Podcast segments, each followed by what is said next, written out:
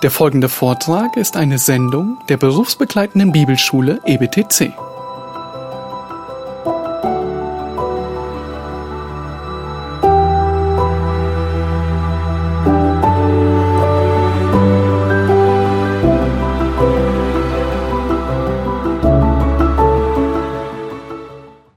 Wie oft denkst du an dein Ende? Wir hören vielleicht in unserer Zeit oft diesen Ausspruch als Weisheit, der sagt, dass es wichtig ist, wie wir leben. Unser Fokus ist oft auf unser Leben gestellt. Und das ist natürlich wichtig, ja. Aber es ist ebenso wahr zu sagen, dass es wichtiger ist, wie man endet. Es ist wichtiger, wie man endet. Denn wenn du davon überzeugt bist, dass dein Ende wichtig ist, dann wirst du auch darauf achten, wie du jetzt lebst, oder? Denn diesen Weg, den dein Leben beschreibt, ist der Weg auf einen Punkt hin, auf den du hinzusteuerst, nämlich dein Ende. Was das Ende betrifft, offenbart die Bibel eine lineare Geschichtsentwicklung. Es ist nicht das ewig zyklische und ähm, wiederholende der vielen asiatischen und ähnlichen Religionen, wie zum Beispiel der Hinduismus, der sagt, dass sich alles immer irgendwie wiederholen wird. Du bist als Mensch heute hier und vielleicht nächstes Mal wirst du als Kuh geboren und dann wieder als was anderes. Die Botschaft der Bibel ist auch nicht die gleichgültige Ignoranz vieler Lebensideologien unserer westlichen Welt. Zum Beispiel des ähm, Existenzialismus. Existenzialismus. Wir leben heute, morgen sterben wir, also lasst uns das Beste aus dem Heute machen und danach kommt nichts. Oder der Evolutionstheorie, die genau im Endeffekt das Gleiche sagt. Wir steuern auf nichts zu. Heute bist du da, morgen bist du weg, also mach das Beste aus, aus dem Heute und, das, und danach einfach nichts. Wenn wir uns diese Lebensphilosophien anschauen, kann man nur sagen, wie deprimierend. Was für Philosophien. Ich war auch mal in, in beiden verstrickt und äh, es ist wirklich unglaublich daran zu denken. Aber die Botschaft der Bibel ist dagegen wirklich klar und anders. Sie ist sehr deutlich. Die Botschaft der Bibel ist folgende. Es gibt eine Schöpfung durch einen Schöpfer. Und nach dieser Schöpfung gab es einen Fall der Menschen, was, was die Welt in Verdorbenheit ähm, gestürzt hat. Und der Schöpfer hat aber aus Liebe zu seiner Schöpfung wieder einen Weg der Rettung erschaffen, damit die Menschen da hinauskommen. Und letztendlich wird dieser Schöpfer, der alles erschaffen hat, der den Weg der Rettung wieder gemacht hat, auch nochmal kommen, um Gericht zu üben, um alles wiederherzustellen, dass alles wieder neu wird. Das ist die lineare Geschichte, die uns die Bibel aufzeigt. Es gibt ein Ende und dann geht es wieder neu weiter. Aber was noch viel wichtiger ist für dich, ob du nun gläubig bist oder nicht, was viel konkret wichtiger ist, als das zu wissen, ist, dass du auf jeden Fall dabei sein wirst. Du wirst in jedem Fall dabei sein. Denn jeder Mensch, der geboren ist, ist zur Ewigkeit geboren. Wir alle haben eine ewige Seele. Die Frage ist nur, wo endest du? Wir haben noch nie einen gewöhnlichen Menschen getroffen, der heute da ist und morgen einfach nur wieder zu Staub wird. Sondern jeder Mensch, der hier in diesem Raum ist, jeder Mensch, der das sehen wird und zuhören wird, muss wissen, er hat eine ewige Seele. Und deswegen ist das Ende, die, die Frage nach dem Ende so ungemein wichtig für dich. Und daher auch der Titel dieser Predigt und der Aufruf eigentlich für heute ist, habe Acht auf dein Ende. Oder habe auf dein Ende Acht, wenn man es mehr deutsch ausdrücken möchte. Nun, vielleicht sitzt du hier und, und, und fragst dich vielleicht gläubig oder ungläubig, ob das wirklich für dich so relevant ist. Lass mich dich heute an, an, anhand des Textes, das wir durcharbeiten werden, ähm, lass es mir dir wichtig machen und zeigen, dass diese Frage wirklich ungemein wichtig ist. Denn es ist letztlich ein Aufruf, der nicht nur von mir kommt, sondern wenn wir uns den Text anschauen, es ist ein Aufruf, der von Gott direkt an dich kommt. Habe Acht auf dein Ende. Wir befinden uns heute in, im äh, fünften Kapitel von 1. Thessalonicher und wir lesen äh, zu Beginn dieser Botschaft die ersten elf Verse. Ich möchte euch bitten, eure Bibeln aufzuschlagen oder aufzuscrollen, in welcher Form ihr auch sie immer habt. Und wir werden die ersten elf Verse lesen, bevor wir in, ins Detail steigen werden. 1. Thessalonicher 5, 1 bis 11. Von den Zeiten und Zeitpunkten aber braucht man euch Brüdern nicht zu schreiben. Denn ihr wisst ja genau, dass der Tag des Herrn so kommen wird wie ein Dieb in der Nacht. Wenn sie nämlich sagen werden Friede und Sicherheit, dann wird sie das Verderben plötzlich überfallen, wie die Wehen einer schwangeren Frau, und sie werden nicht entfliehen. Ihr aber, Brüder, ihr seid nicht in der Finsternis, dass euch der Tag wie ein Dieb überfallen könnte. Ihr alle seid Söhne des Lichts und Söhne des Tages. Wir gehören nicht der Nacht an, noch der Finsternis, so lasst uns auch nicht schlafen wie die anderen, sondern lasst uns wachen und nüchtern sein, denn die Schlafenden schlafen bei Nacht und die Betrunkenen sind bei Nacht betrunken. Wir aber, die wir dem Tag angehören, wollen nüchtern sein, angetan mit dem Brustpanzer des Glaubens und der Liebe und mit dem Helm und der Hoffnung auf das Heil. Denn Gott hat uns nicht zum Zorngericht bestimmt, sondern zum Besitz des Heils durch unseren Herrn Jesus Christus der für uns gestorben ist, damit wir, ob wir wachen oder schlafen, zusammen mit ihm leben sollen. Darum ermahnt einander und erbaut einer den anderen, wie ihr es auch tut. In diesen elf Versen, die ich jetzt gerade vorgelesen habe, können wir drei Aufrufe sehen. Drei Aufrufe, die Gott uns schenkt an diesem Tag, über unser Ende nachzudenken. Und uns am Ende wirklich unseren Blick auf unsere einzige Hoffnung zu richten, nämlich Jesus Christus. Und diese drei Aufrufe, die Gott uns hier schenkt, sind folgende. Erstens, hab Acht auf dein Ende, denn das Ende kann jeden Moment beginnen. Hab Acht auf dein Ende, denn das Ende kann jeden Moment beginnen. Der zweite Aufruf, den wir hier sehen, ist, hab Acht auf dein Ende und warte mit einem neuen Herzen. Das ist in Versen dann vier bis acht und den ersten Aufrufen in Versen 1 bis 3. Und der dritte Aufruf, hab Acht auf dein Ende, denn das Ende kann auch wirklich dein Anfang sein. Also hab Acht auf dein Ende, denn es kann jeden Moment losgehen. Hab Acht auf dein Ende mit einem neuen Herzen. Hab Acht auf dein Ende, denn es kann auch wirklich dein Anfang sein. Lass uns mit dem ersten Punkt beginnen. Hab Acht auf dein Ende, denn das Ende beginnt jeden Moment.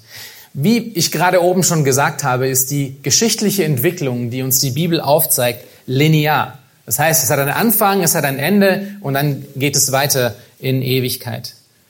Und wie wir wissen, sind die ersten drei Teile dieser Geschichte schon geschrieben worden. Wir wissen, es gab eine Schöpfung durch einen Schöpfer. In sechs Tagen hat Gott die Welt erschaffen. Wir wissen, es gab einen Fall. Der Mensch ist in Adam und Eva in Ungehorsam gefallen und hat so Sünde und Zerbrochenheit und Verderben in, das, in die ganze Welt gebracht, mit der wir auch heute noch leben. Und wir wissen auch, dass es eine Rettung gab. Jesus Christus ist gekommen, um Sünder zu retten, am Kreuz zu sterben.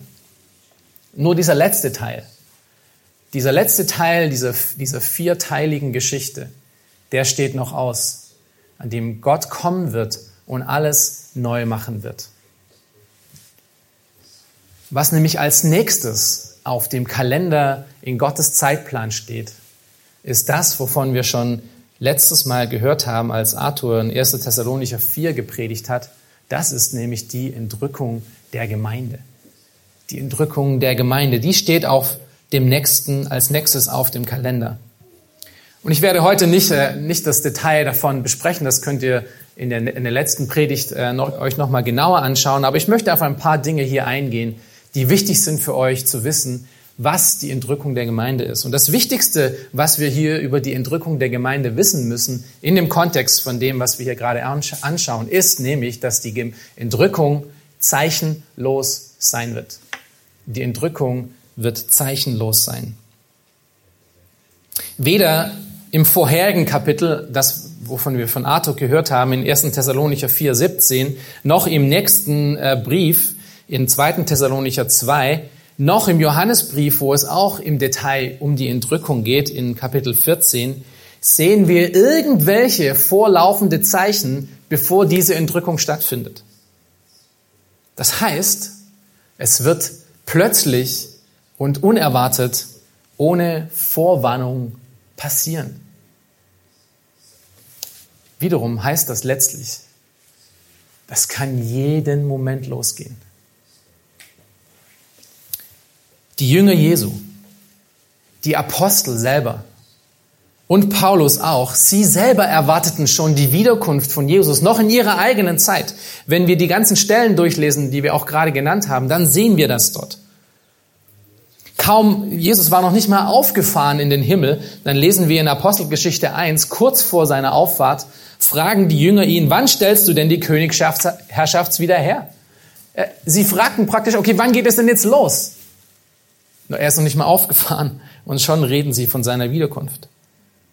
Und die Antwort Jesu, vielleicht erinnert ihr euch, äh, damals lautete, es ist nicht eure Sache, die Zeiten und Zeitpunkte zu kennen, merkt euch diesen Ausdruck, die der Vater in seiner eigenen Vollmacht festgesetzt hat. Er hat gesagt, es ist nicht wichtig, wann.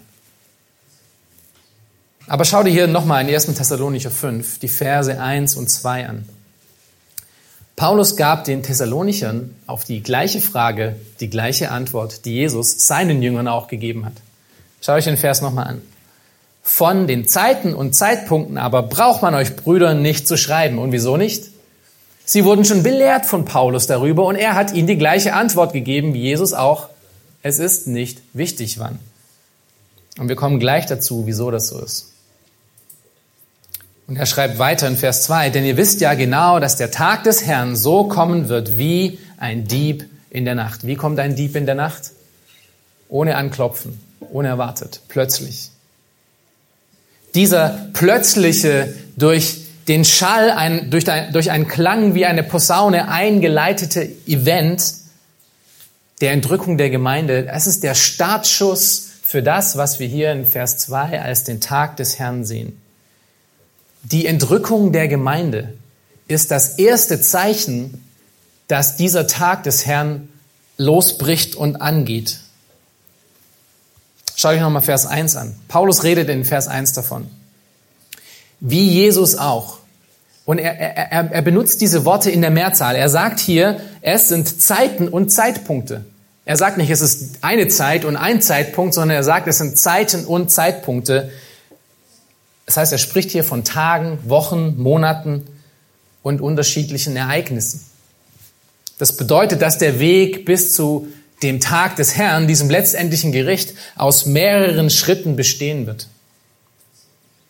Aber die Entrückung der Gemeinde, sie läutet dieses letzte Gericht, diesen, diesen letzten Tag des Herrn ein. Nun kommen wir zu einem Teil, den, den wir ein bisschen uns länger anschauen müssen. Das ist die Frage, was denn eigentlich der Tag des Herrn ist. Was ist denn hier mit Tag des Herrn gemeint? Und dazu musst du wissen, dass der Tag des Herrn ein technischer Begriff ist, der sowohl im Alten als auch im Neuen Testament öfters vorkommt. Und im Gegensatz aber zu der Entrückung ist der Tag des Herrn immer im Kontext von Gottes Gericht über die Menschen. Es ist immer im Zusammenhang mit Gottes Gericht über die Menschen. Im Alten Testament finden wir viele Tage des Herrn. Ähm, wir finden sie vorhergesagt und wir finden sie auch, dass sie stattgefunden haben. Die meisten von diesen Tagen des Herrn waren Gerichte über Israel. Aber nicht nur, es waren auch Gerichte über andere Nationen, wie zum Beispiel die Babylonier. Wie gesagt, viele von diesen Gerichten wurden von Propheten vorhergesagt und noch in der gleichen Generation haben die stattgefunden oder wurden vollstreckt. Und das Interessante an diesen Gerichten, die wir uns jetzt nicht alle anschauen können, ähm, ist aber, dass sie uns ein Muster dafür geben, wie dieser letzte Tag auch aussehen wird. Paulus verwendet durch Gottes Wirken dieses gleiche Wort, Tag des Herrn, um seine Leser daran zu erinnern, so wie es damals auch war. Dieses Muster erinnert ihr euch? So wird es auch sein in der Zeit, die kommen wird.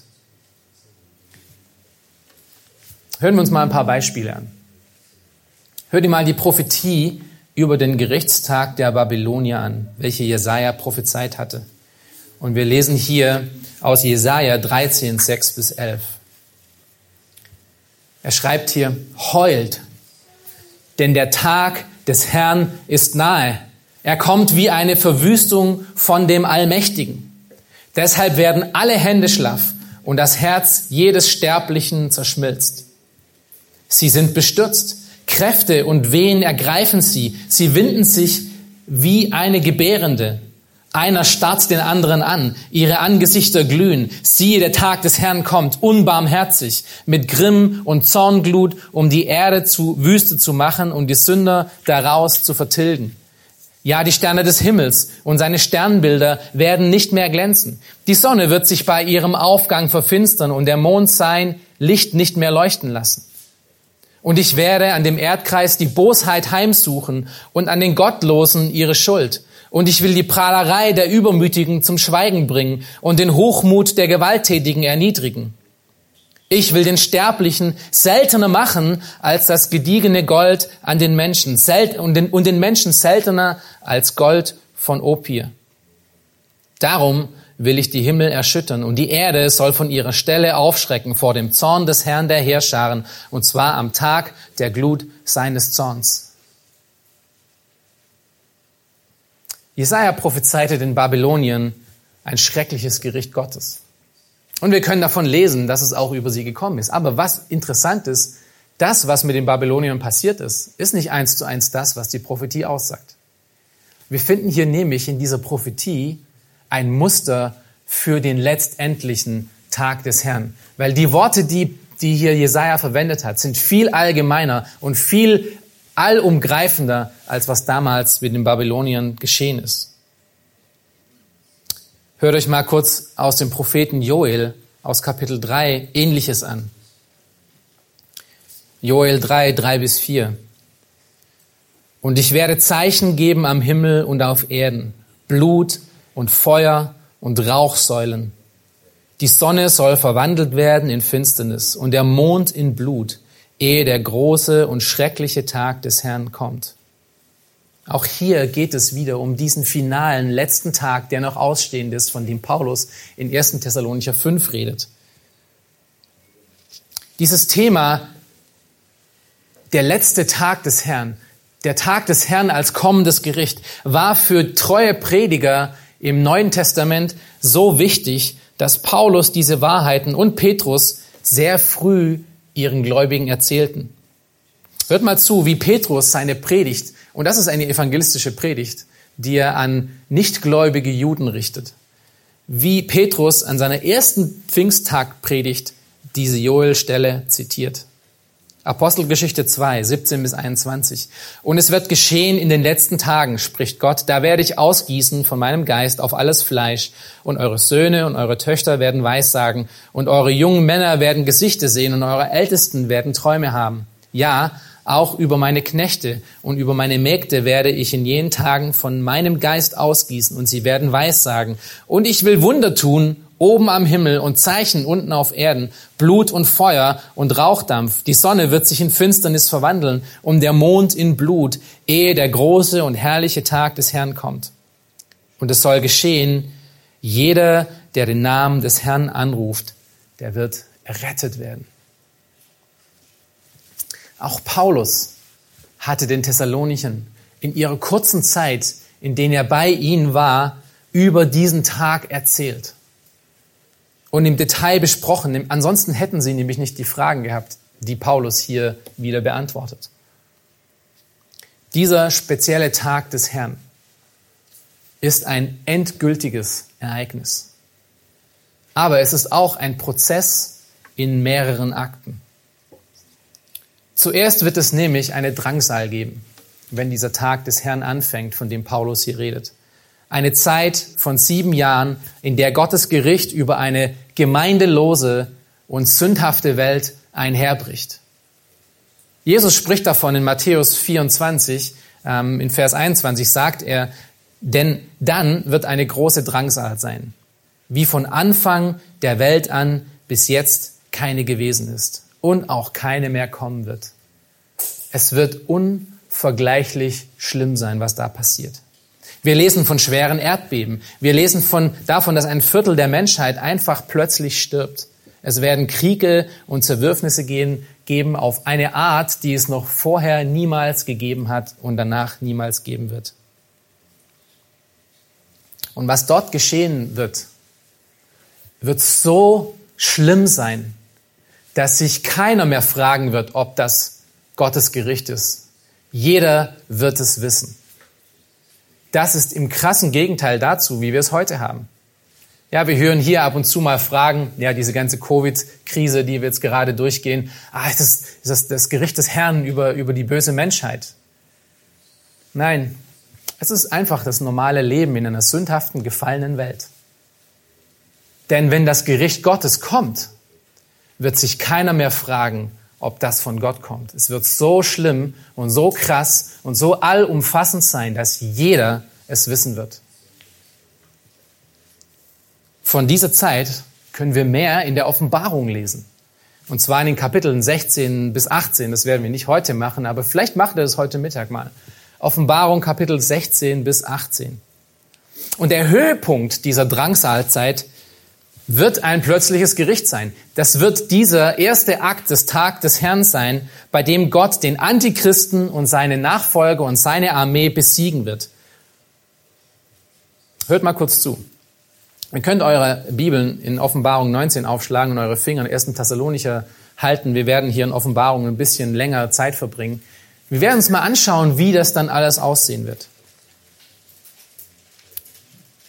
Das ist hier das Ende dieser Drangsalzzeit, dieser erste Akt. Und ich sah, Offenbarung 19, 11 bis 16, und ich sah den Himmel geöffnet. Und siehe, ein weißes Pferd. Und der darauf saß, heißt der Treue und der Wahrhaftige. Und in Gerechtigkeit, und in Gerechtigkeit richtet und kämpft er. Seine Augen aber sind wie eine Feuerflamme und auf seinem Haupt sind viele Kronen und er trägt einen Namen geschrieben, den niemand kennt als nur er selbst. Und er ist bekleidet mit einem Gewand, das im Blut getaucht ist. Und sein Name heißt das Wort Gottes. Wir wissen, wer das ist. Und die Heere, und die Heere im Himmel folgen ihm nach auf weißen Pferden. Und sie waren bekleidet mit weißer und reiner Leinwand. Und aus seinem Mund geht ein scharfes Schwert hervor, damit er die Heidenvölker mit ihm schlage, und er wird sie mit eisernem Stab weiden. Und er tritt die Weinkälte des Grimmes und des Zornes Gottes des Allmächtigen. Und er trägt an seinem Gewand und an seiner Hüfte den Namen geschrieben, König der Könige und Herr der Heeren. Und Herr der Herren. Und wir wissen nun, um wen es hier geht. Es ist Jesus, von dem hier gesprochen wird. Das ist Jesus bei seiner Wiederkunft. Nein, es ist nicht mehr der kleine, süße, das kleine, süße Kind in der Krippe, das gekommen ist, um uns Rettung zu geben. Jetzt ist es der Richter, der kommen wird, um alles zu richten. Wir lesen weiter, Vers 17 bis 21. Und ich sah einen Engel in der Sonne stehen, und er rief mit lauter Stimme und sprach zu allen Vögeln, die inmitten des Himmels fliegen, kommt und versammelt euch zu dem Mahl des großen Gottes, um das Fleisch der Könige zu verzehren und das Fleisch der Heerführer und das Fleisch der Starken und das Fleisch der Pferde und derer, die darauf sitzen. Und das Fleisch aller, der Freien und der Knechte, sowohl der Kleinen als auch der Großen. Und ich sah das Tier und die Könige der Erde und ihre Heere versammelt, um Krieg zu führen mit dem, der auf dem Pferd sitzt und mit seinem Heer.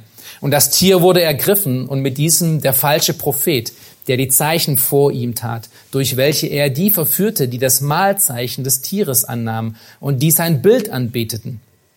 Die beiden wurden lebendig in den Feuersee geworfen, der mit Schwefel brennt. Und die übrigen wurden getötet mit dem Schwert dessen, der auf dem Pferd sitzt das aus seinem Mund hervorgeht, und alle Vögel sättigten sich von ihrem Fleisch.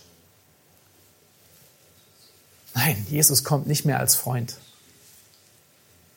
Wenn diese Welt ihn wiedersehen wird, und ich möchte euch nochmal daran erinnern, es wird eine Welt sein, die ohne Gemeinde sein wird. Wenn diese Welt ihn so wiedersehen wird, dann wird er kommen als ihr Feind, als ihr Richter. Dann ist die Zeit abgelaufen. Und in dem folgenden Kapitel in Offenbarung, wenn ihr da weiterschaut, bricht dann ein tausendjähriges Reich an. Ein Reich, in dem Christus regieren wird hier auf dieser Erde. Und erst danach kommt dann das letztendliche große Gericht, was den zweiten Teil des Tag des Herrn beschreibt, diesen letzten schrecklichen Tag. Gott wird an diesem letzten Tag alle Menschen auferwecken. Jeder, der jemals geboren wurde, wird vor ihm stehen. Und er wird die Schafe und die Böcke voneinander trennen. Die einen werden zum ewigen Leben gehen und die anderen in die ewige Verdammnis.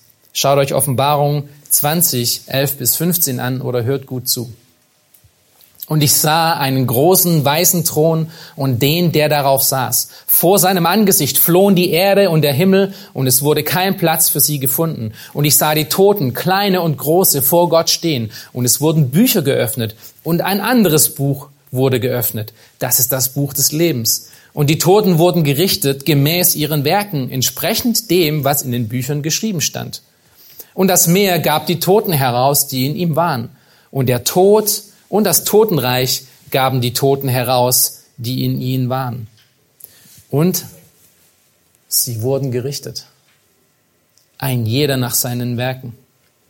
Und der Tod und das Totenreich wurden in den Feuersee geworfen. Das ist der zweite Tod. Und wenn jemand nicht im Buch des Lebens eingeschrieben gefunden wurde, so wurde er in den Feuersee geworfen. Das ist der Tag des Herrn. In zwei Akten. Es ist beeindruckend, nicht wahr? Es ist auch beängstigend. Was für eine Macht und, und, und wie endgültig alles ist. Der Punkt des Ganzen ist der, es wird ein Ende geben. Diese Welt, unser Leben, alles steuert auf dieses Ende hin zu ein mächtiges Gericht. Und es wird alles plötzlich und unerwartet losgehen.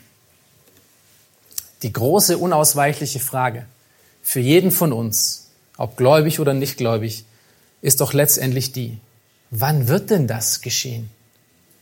Wann wird denn das geschehen, damit ich mich darauf vorbereiten kann?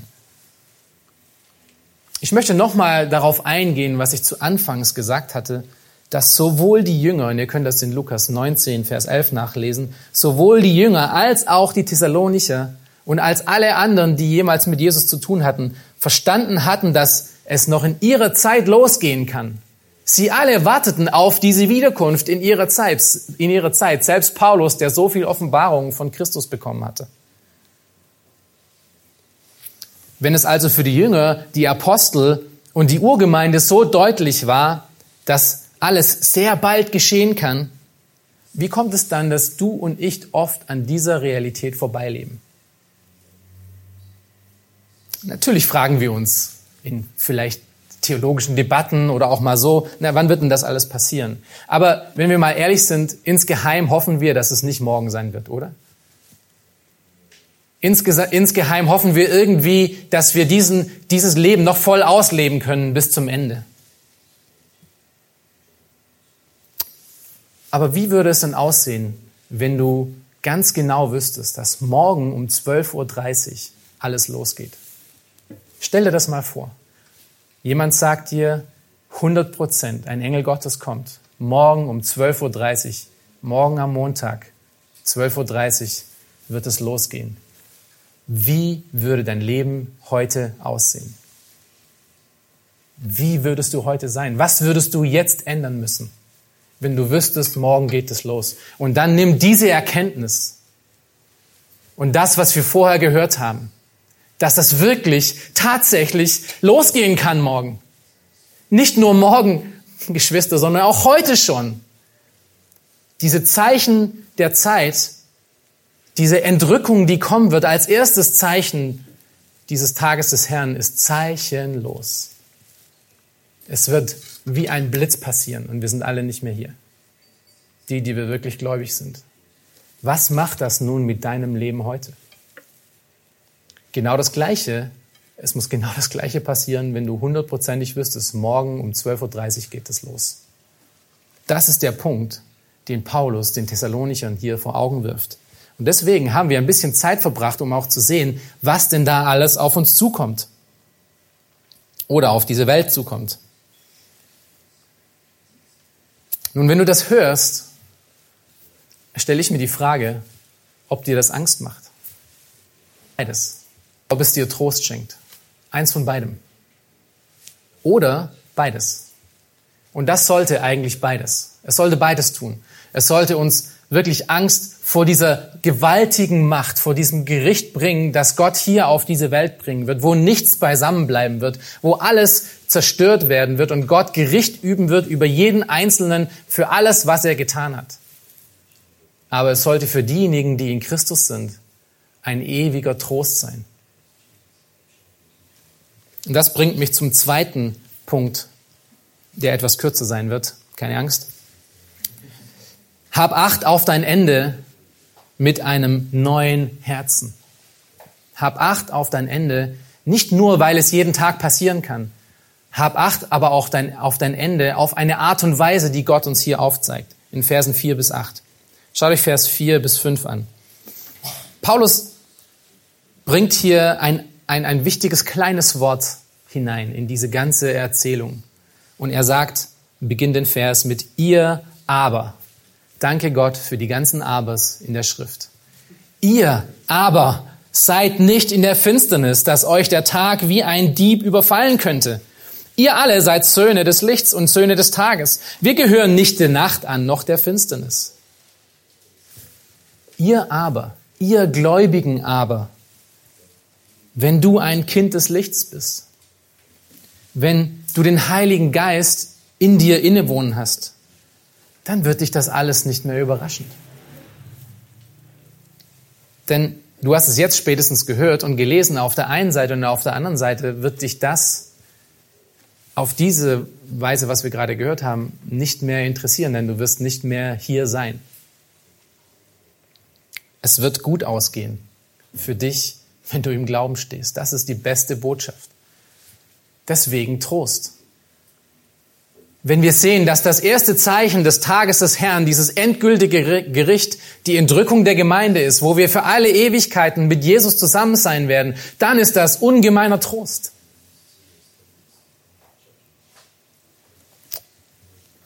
Aber wenn du nun im Glauben stehst und in diesem Trost leben kannst, dann hat Paulus eine ganz konkrete Anweisung für dich. Nämlich eine Anweisung, wie du deine Zeit, die du noch hier hast, bis zu diesem Punkt ausleben sollst. Und das sind die nächsten Verse, Verse 6 bis 8. So lasst uns auch nicht schlafen wie die anderen. Lasst uns nicht schlafen, sondern lasst uns wachen und nüchtern sein. Denn die Schlafenden schlafen bei Nacht und die Betrunkenen sind bei Nacht betrunken. Wir aber, die wir im Tag angehören, wir wollen nüchtern sein. Was bedeutet es denn, nüchtern zu sein? Paulus, gib uns eine Antwort. Und das gibt er. Wir lesen weiter im Vers. Wir wollen nüchtern sein, angetan mit dem Brustpanzer des Glaubens und der Liebe und mit dem Helm der Hoffnung auf das Heil. Glaube, Liebe, Hoffnung. Klingelt das? Das hatten wir doch schon mal in Thessalonicher. Ich kann mich noch gut daran erinnern, denn ich habe es gepredigt. Das ist genau, was unser Leben in Erwartung ausmachen soll. Diese, diese drei Dinge, Glaube, Liebe, Hoffnung. Es ist das Dreigestirn der Eigenschaften eines jeden Christen, der seine Augen auf den kommenden Herrn gerichtet hat.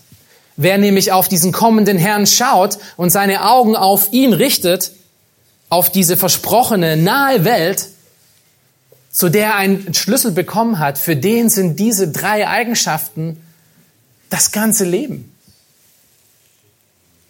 Dieser Blickwinkel lässt mich nämlich nicht irgendwie passiv in dieser Welt umherirren, von einem, von einem Spaßevent zum nächsten gehen, der mir letztlich nicht wirklich etwas bringt. Es ist nämlich eher ein aktives Warten in einer Summe von Eigenschaften, die mein ganzes Leben Christus ähnlich werden lässt, weil ich meinen Blick auf ihn gerichtet habe. Meine Frage an dich ist also, hast du Glauben? Hast du Glauben in dem Sinne von, wie, wie das der Hebräerschreiber in Hebräer 11, Vers 1 auch zeigt, der Glaube, eine feste Zuversicht.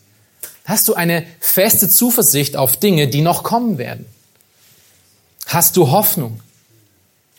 Hast du eine Hoffnung, die niemals vergeht? Eine feste, unumstößliche Hoffnung mit dem Blick auf das, was noch kommen wird, dass das genauso auch geschehen wird und dass du dabei sein kannst? Hast du Liebe? Ich meine nicht die Liebe, die die Welt hat, sondern die Liebe, die wir bei Christus sehen.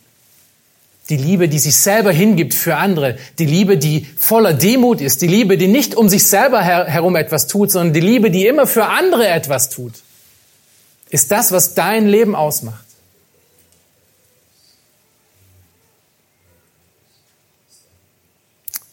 So sollen wir vorbereitet sein. So sollen wir jeden Tag leben. So soll unser Leben aussehen, wenn wir wüssten, morgen um 12.30 Uhr geht es los. Das muss die Summe unseres Lebens ausmachen. Glaube, Liebe, Hoffnung. Und das bringt mich zu unserer letzten Aufforderung. Hab Acht auf dein Ende, denn das Ende kann auch dein Anfang sein. Paulus gibt nicht hier irgendwelche Anweisungen bezüglich unserer Art zu warten. Nicht nur, er begründet sie nämlich auch noch. Schaut euch Vers 9 bis 10 an. Hier ist wieder ein Zauberwort, auf das man immer achten sollte. Denn. Denn gibt uns den Grund für alles das, was er vorher auch noch gesagt hat. Denn Gott hat uns nicht zum Zorngericht bestimmt, sondern zum Besitz des Heils durch unseren Herrn Jesus Christus, der für uns gestorben ist, damit wir, ob wir wachen oder schlafen, zusammen mit ihm leben sollen. Mein Freund, wenn du an Jesus geglaubt hast und wenn du wirklich Buße getan hast vor ihm, wenn du dein Leben ihm anvertraut hast, dann hör mal gut zu. Dann besitzt du dieses Heil. Das ist, was Paulus hier sagt. Es gehört dir. Bist du in Christus, bist du Teil dieses Heils. Bist du errettet, bist du geschützt vor dem kommenden Zorn. Du musst nun durch den Tod von Jesus am Kreuz dein Ende nicht mehr fürchten. Für dich ist das Ende dieser Welt gleichzeitig auch der Anfang einer neuen Welt, einer ewigen. Von der wir in Offenbarung 21 lesen. Und ich möchte euch da die ersten sieben Verse vorlesen. Schaut euch das an oder hört zu. Das ist die Welt, auf die wir zusteuern, wenn wir im Glauben sind. Nach dem Gericht, nach diesem letztendlichen Tag des Herrn, von dem wir gerade gelesen haben, wo alle Menschen vor ihm stehen werden und die einen zum Leben und die anderen zum ewigen Tod gehen, lesen wir Folgendes. Und ich sah einen neuen Himmel und eine neue Erde, denn der erste Himmel und die erste Erde waren vergangen und das Meer gibt es nicht mehr. Tut mir leid, Nick, kein Surfing. Und ich sah, und, und ich, Johannes, sah die heilige Stadt, das neue Jerusalem, von Gott aus dem Himmel herabsteigen, zubereitet wie eine für ihren Mann geschmückte Braut. Und ich hörte eine laute Stimme aus dem Himmel sagen, siehe, das Zelt Gottes ist bei den Menschen. Und er wird bei ihnen wohnen und sie werden seine Völker sein. Und Gott selbst wird bei ihnen sein, ihr Gott. Und Gott wird abwischen alle Tränen von ihren Augen. Und der Tod wird nicht mehr sein. Weder Leid noch Geschrei noch Schmerz wird mehr sein. Denn das Erste ist vergangen. Und der auf dem Thron saß, sprach, siehe, ich mache alles neu. Und er sprach zu mir, schreibe, denn diese Worte sind wahrhaftig und gewiss. Sie sind keine Lüge. Es wird wirklich so geschehen. Und er sprach zu mir, es ist geschehen. Wisst ihr, es ist so wahrhaftig, dass es jetzt schon in Gottes Augen passiert ist, obwohl es in unserer Erfahrung noch nicht da ist. Es ist so sicher, dass Gott sagt, es ist geschehen. Ich bin das Alpha und das Omega, der Anfang und das Ende. Ich will dem Dürstenden geben aus dem Quell des Wassers des Lebens umsonst. Wer überwindet, der wird alles erben. Und ich werde sein Gott sein. Und er wird mein Sohn sein. Sind das nicht wunderbare Worte?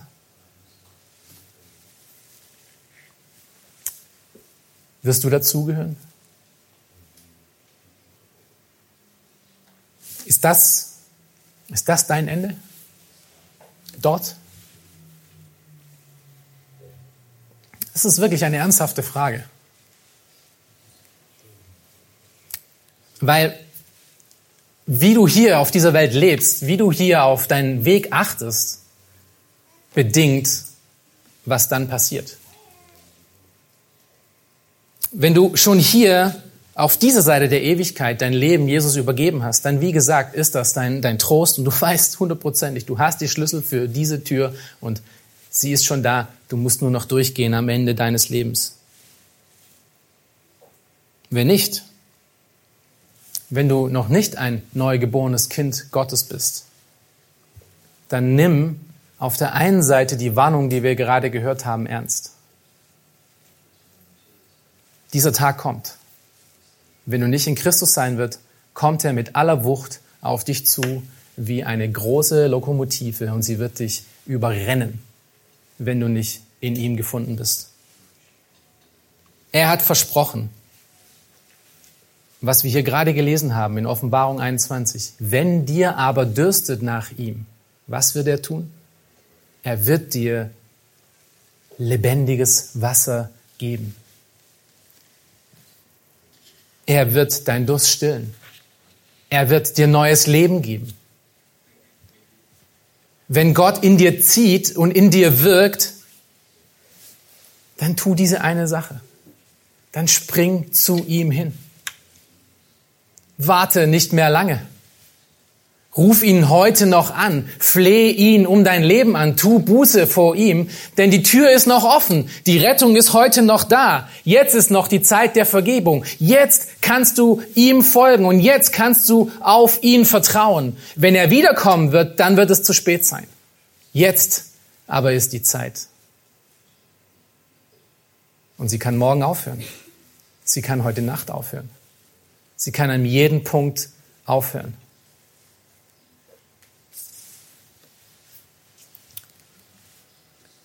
Ich fand ein Zitat immer sehr äh, gewaltig. Ähm, und das ist von, von C.S. Lewis. Und ich möchte euch das vorlesen. Es zeigt, es zeigt diese, die Tatsache auf, dass wir alle, die wir hier sitzen und die zuhören, ob gläubig oder nicht gläubig, dass wir ein ewiges Leben vor uns haben. Und in diesem Zitat geht es auch genau um diese Sache. Du musst dich entscheiden, in welchen Weg du gehen möchtest. Er schreibt hier, es ist uns kaum möglich, zu oft oder zu tief über die Herrlichkeit unseres Nächsten nachzudenken. Es ist eine ernsthafte Sache, in einer Gesellschaft möglicher, in Anführungsstrichen, Götter und Göttinnen zu leben. Sich daran zu erinnern, dass der langweiligste und uninteressanteste Mensch mit dem man spricht, vielleicht eines Tages ein Geschöpf ist, das man, wenn man es jetzt sehen würde, stark versucht wäre anzubeten. Oder aber ein Grauen und eine Verderbtheit, wie man sie jetzt, wenn überhaupt, nur im Albtraum trifft. Den ganzen Tag lang helfen wir uns gegenseitig in gewissem Maße zu dem einen oder anderen dieser Ziele. Im Lichte dieser überwältigenden Möglichkeiten mit der ihnen eigenen Ehrfurcht und Umsicht sollten wir alle unsere Beziehungen so zueinander pflegen, alle Freundschaften, alles Lieben, alle Spiele, alle Politik. Es gibt keine gewöhnlichen Menschen. Sie haben noch nie mit einem einfachen Sterblichen gesprochen. Nationen, Kulturen, Künste, Zivilisation, sie sind sterblich und ihr Leben ist für uns wie das Leben einer Mücke. Aber es sind die Unsterblichen, mit denen wir scherzen, arbeiten, heiraten, brüskieren und ausbeuten. Unsterbliche Schrecken oder ewige Pracht. Wo gehörst du dazu? Wirst du einmal ein unsterblicher Schrecken sein oder eine ewige Pracht? Das Ende, von dem Paulus hier spricht, sollte für die Thessalonicher eine Ermunterung sein. Und für diejenigen, die dies lesen werden, die nicht in Christus sind, eine Ermahnung, dass die Zeit bald vorbei ist, die Zeit bald abgelaufen ist. Und wenn du irgendwann mal als Ungläubiger nicht nur durch eine Corona-Krise bedingt die Gemeinden leer sehen wirst und all diese Menschen, die an Christus geglaubt haben, nicht mehr da sein werden, dann ist es deine Zeit, um wirklich ernsthaft zu machen. Denn dann beginnt der Tag des Herrn, von dem Paulus hier gesprochen hat. Und wenn du durch irgendeine Art und Weise, obwohl du hier sitzt und jeden Sonntag hier dabei warst, an einem Sonntag hierher kommst und alle sind weg, dann erinnere dich an diese Sache hier und mach wirklich ernst, denn es gibt da noch eine Möglichkeit. Aber die Zeit will kein Mensch durchleben, die dort passieren wird. Aber wenn du sein Kind bist, wenn du heute schon im Glauben bist, dann brauchst du dir darüber keine Gedanken mehr zu machen. Du brauchst es nicht mehr zu fürchten. Du musst dir sehr wohl Gedanken machen, denn dieser Tag kann jederzeit kommen. Und leider reden wir oft zu wenig über diese Zeit miteinander, oder? Wie oft haben wir Gespräche über die Endzeit? Wie oft haben wir Gespräche darüber, die ermuntern uns, einen Wandel in Heiligkeit und in und Erwartungen zu leben? Wir haben es viel zu wenig. Aber wir müssen ja nicht in Furcht leben, denn der Herr kommt wieder für uns. Es ist für mich als Gläubiger Trost und Balsam und eine erlösende Melodie für meine Seele. Im Johannes, äh, ersten Johannesbrief drückt Johannes das folgendermaßen aus, als Ermunterung für uns Gläubige. er sagt in 1. Johannes 3, Vers 2 bis 3, hört zu, Geliebte, wir sind jetzt Kinder Gottes. Und noch ist nicht offenbar geworden, was wir sein werden. Wir wissen aber, dass wir ihm gleichgestaltet sein werden, wenn er offenbar werden wird. Und wie war er? Er hat so ausgesehen wie ein Mensch. Er war wie ein Mensch. Er war sehr ähnlich mit dem, wie er vorher auch war. Für die einen mag das gute Nachrichten sein, für die anderen nicht so. Nein, ähm, wir, werden, wir werden ähnlich aussehen, wir werden Menschen sein, nur anders. Denn wir werden ihn sehen, wie er ist. Und jeder, der diese Hoffnung auf ihn hat, reinigt sich, gleich wie auch er rein ist. Ich möchte mit den gleichen Worten schließen, mit denen Paulus hier auch 1. Thessalonicher 5 diesen Abschnitt schließt in Vers 11. Und ich möchte uns daran erinnern, dass diese Wahrheiten, von denen wir hier gehört haben, so grandios und so schwer sie auch vielleicht sein mögen, dass sie für uns zur Ermunterung und zur Erbauung dienen sollten. Ich lese hier aus der Elberfelder, ähm, weil sie ein Wort etwas anders übersetzt. Deshalb ermuntert einander und erbaut einer den anderen, wie ihr auch tut. Macht das unsere Gemeinschaft aus? Es sollte es. Wir sollten uns ständig daran erinnern, der Herr kommt wieder. Lebe ich wirklich danach? Lebe ich im Glaube, Liebe und Hoffnung? Lebe ich in dieser Dringlichkeit, dass es jeden Moment losgehen kann? Oder bin ich mit all dem Firlefanz dieser Welt beschäftigt und hoffe noch auf das nächste und das nächste und noch ein nächstes und noch ein nächstes und hoffe dadurch auf Erfüllung, was niemals geschehen wird. Wo ist dein Blick? Wie wird dein Ende ausgehen? Hab Acht darauf, wie dein Ende sein wird. Amen. Lasst uns noch zusammen beten. Großer herrlicher Vater im Himmel, wir danken dir für dein Wort und wir danken dir für die Tatsache, Herr, dass du ein Ende gesetzt hast. Und wir danken dir für die Tatsache, dass du uns gezogen und gerufen hast, obwohl wir es nicht verdient haben. Herr, ja, wie wir es auch schon in vielen Liedern und Hymnen gehört haben, wenn wir eines Tages bei dir stehen werden, werden wir die erste Frage stellen, wieso bin ich überhaupt hier? Es wird nur Gnade und Gnade allein sein, die uns zu dir bringt. Und nur Gnade und Gnade allein, die wir sehen werden, dass wir es nicht verdient haben. Aber Herr, hilf auch all denjenigen, die dich nicht kennen, die vielleicht diese Botschaft auch hören. Hilf ihnen zu sehen, dass deine Gnade auch für sie noch offen ist, dass deine Gnade für sie genug ist und dass deine Kraft und deine Liebe möglicher und höher ist als alles Sünde und aller Unglauben in dieser Welt. Hilf ihnen, Herr, dass sie dich finden.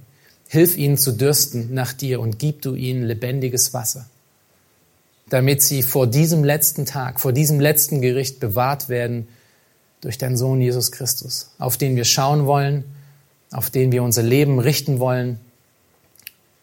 Und Herr, wir wollen wirklich in Glaube, in Liebe und in Hoffnung auf dich hin leben.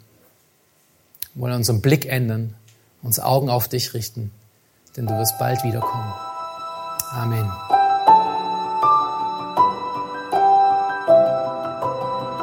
Diese Sendung war von der berufsbegleitenden Bibelschule EBTC. Unser Ziel ist, Jünger fürs Leben zuzurüsten, um der Gemeinde Christi zu dienen. Weitere Beiträge, Bücher und Informationen findest du auf ebtc.org.